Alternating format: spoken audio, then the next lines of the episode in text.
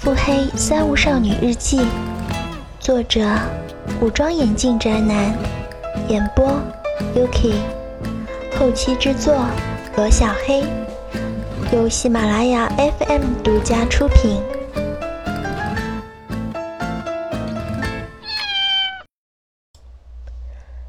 第一百五十九章：宵夜恨我的真相。通过另一家私家侦探的调查。和三科那几个特工的策划，我很快的知道了宵夜的活动规律，并且选择了行动的方案。我不明白为什么宵夜那么恨我，就是因为狭隘的嫉妒吗？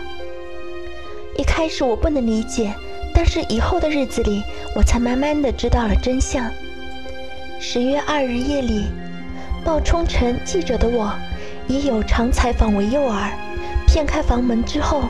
就像电视里演的入室抢劫一样，趁萧爷妈妈光顾着招待我而没有防备的时候，掏出了弹簧刀，一刀直接刺死了他。萧爷妈妈甚至连反抗的机会都没有。看来我装扮的陈小姐样子还是很成功的。在现在，想冒充什么单位的记者真的是太简单了，假的网站，假的来电。这些都是必须的。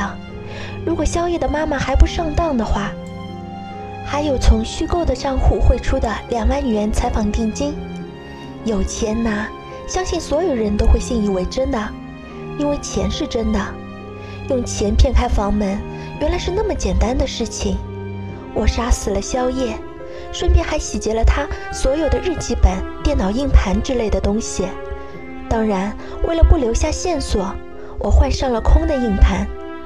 大火过后，如果警察们发现电脑机箱少了些什么，一定会起疑的。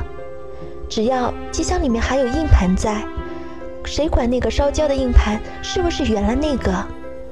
天朝的公务员们通常都是很懒的，特别是没有油水的时候。世界上没有无缘无故的爱与恨。在不经意的地方，往往隐藏着事件的真相。我拿回了宵夜的硬盘、U 盘以及日记本。看完这些东西之后，我终于知道了残酷的真相，也知道了宵夜恨我的理由。原来，当年得到的二十二万赔偿款，是赤裸裸的敲诈勒索。爸爸竟然知道宵夜有那方面不行的隐疾。并且威胁宵夜爸爸和爷爷，如果不给足钱，就把这个秘密和宵夜的伪娘爱好发到网上曝光。我了解爸爸，在他真正绝望的时候，爸爸会这么做的。如果按照正常的途径申诉，估计肖院长殴打我也最多赔上七八万就顶天了。虽然一般人可能无法接受，可是我已经麻木了。就是连勒索过程和隐身的事件，我也能够猜出大概。通过细节的观察和平日里的相处，宵夜患有很严重的阳痿早泄。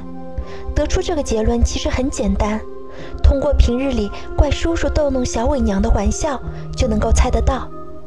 在知道了这些秘密之后，本来爸爸是不愿意多管闲事的，宵夜爸爸派人恐吓，就足以令爸爸继续装傻。明哲保身，但是真正激怒爸爸的是，我受到了伤害，而伤害的原因竟然是我的同情心，是那一天宵夜妈妈来我家下跪哀求，那可怜又可恨的求助。